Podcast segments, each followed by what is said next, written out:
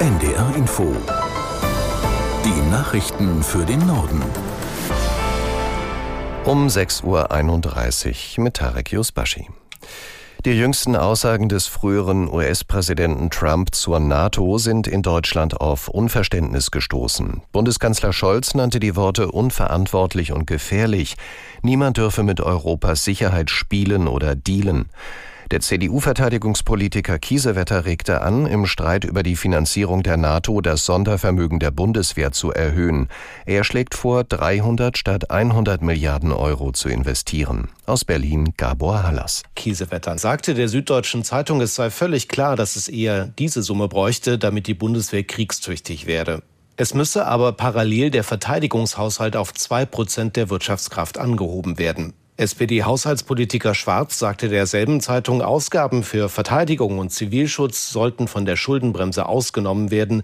Als Grund nannte er die Unsicherheiten in den USA. Gemeint sind Aussagen des ehemaligen US-Präsidenten Trump. Der hatte im Wahlkampf gesagt, dass er Verbündete, die nicht genug für Verteidigung ausgeben, auch nicht beschützen werde und Russland sogar ermutigen werde, mit diesen Ländern zu tun, was immer es wolle. Bundeskanzler Scholz nannte diese Aussagen am Abend unverantwortlich und gefährlich. Sie seien einzig und allein im Sinne Russlands.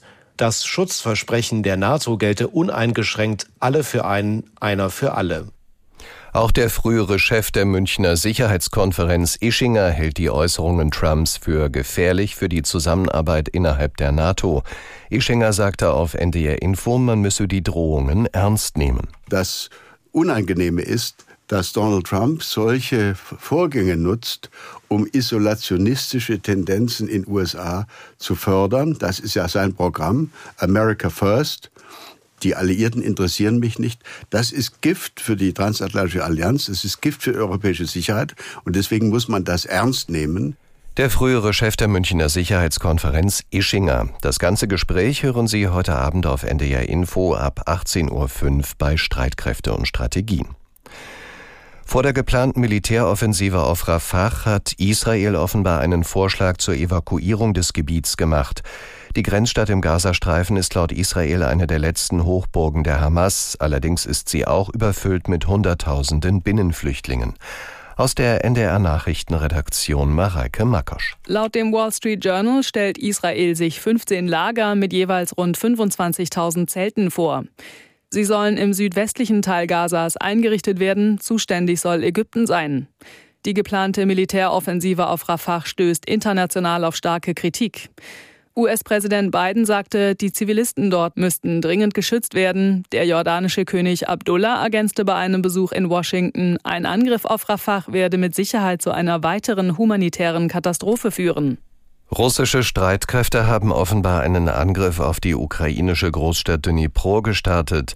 Wie der Bürgermeister der Stadt mitteilte, wurden vor allem Einrichtungen der zivilen Infrastruktur als Ziele ausgewählt. Medien berichten, in einigen Teilen Dnipros sei die Strom- und Wasserversorgung unterbrochen. Laut der ukrainischen Luftwaffe hat Russland für die Angriffe auf die Stadt im Zentrum des Landes Drohnen und Raketen eingesetzt. Zivile Infrastruktur soll getroffen worden sein. Innenministerin Faeser stellt heute neue Maßnahmen gegen Rechtsextremismus vor. Sie wurden gemeinsam erarbeitet mit Verfassungsschutzpräsident Haldenwang und dem Chef des Bundeskriminalamts Münch. Aus der NDR Nachrichtenredaktion Pascal Küpper. Es wird ein Paket aus repressiven und präventiven Maßnahmen sein, so hat es wörtlich ein Sprecher des Innenministeriums gesagt. Die Demokratie solle geschützt werden. Auch auf aktuelle Entwicklungen werde reagiert. Aufbauen soll das Ganze auf einem Aktionsplan von 2022. In den vergangenen Wochen haben Hunderttausende in Deutschland immer wieder demonstriert gegen zunehmenden Rechtsextremismus. Auslöser waren Berichte über ein Geheimtreffen von AfD und CDU-Politikern mit Rechtsextremen. Dort soll es auch darum gegangen sein, eine große Zahl von Ausländern auszuweisen. In Dresden wird heute an die Zerstörung der Stadt durch Bombenangriffe im Zweiten Weltkrieg erinnert. Mit einer Menschenkette wollen tausende Bürgerinnen und Bürger der Kriegstoten gedenken und gleichzeitig für Toleranz und Vielfalt demonstrieren. Aus Dresden Carsten Wolf. Der 13. Februar 1945 war wie in diesem Jahr auch ein Faschingsdienstag. Um 21.45 Uhr gab es den ersten Vollalarm. Durch Bombenangriffe verlor Dresden einen Großteil seiner historischen Innenstadt. 25.000 Menschen kamen ums Leben. Der Tag heute in Dresden ist auch Anlass, an die Millionen Toten der nationalsozialistischen Gewaltherrschaft zu erinnern. Seit Jahrzehnten nutzen in Dresden Rechtsextreme das Umfeld des 13. Februar für die Verbreitung ihrer Ideen. Auch für heute Abend sind auf dem Altmarkt Versammlungen von rechts und eine Gegenkundgebung angemeldet. Nach einem schweren Unfall auf der A2 von Hannover Richtung Dortmund sucht die Polizei Zeugen. Zwischen Bad Eilsen und Feldheim hatten Autofahrer eine leblose Person auf der Fahrbahn gemeldet. Möglicherweise war sie von einer Autobahnbrücke gestürzt. Die Polizei Bielefeld sperrte die A2 Richtung Dortmund und bittet Zeugen, sich zu melden, wenn sie etwas Verdächtiges gesehen haben. Die leblos aufgefundene Person konnte nicht mehr gerettet werden. Sie starb an der Unfallstelle. Das waren die Nachrichten.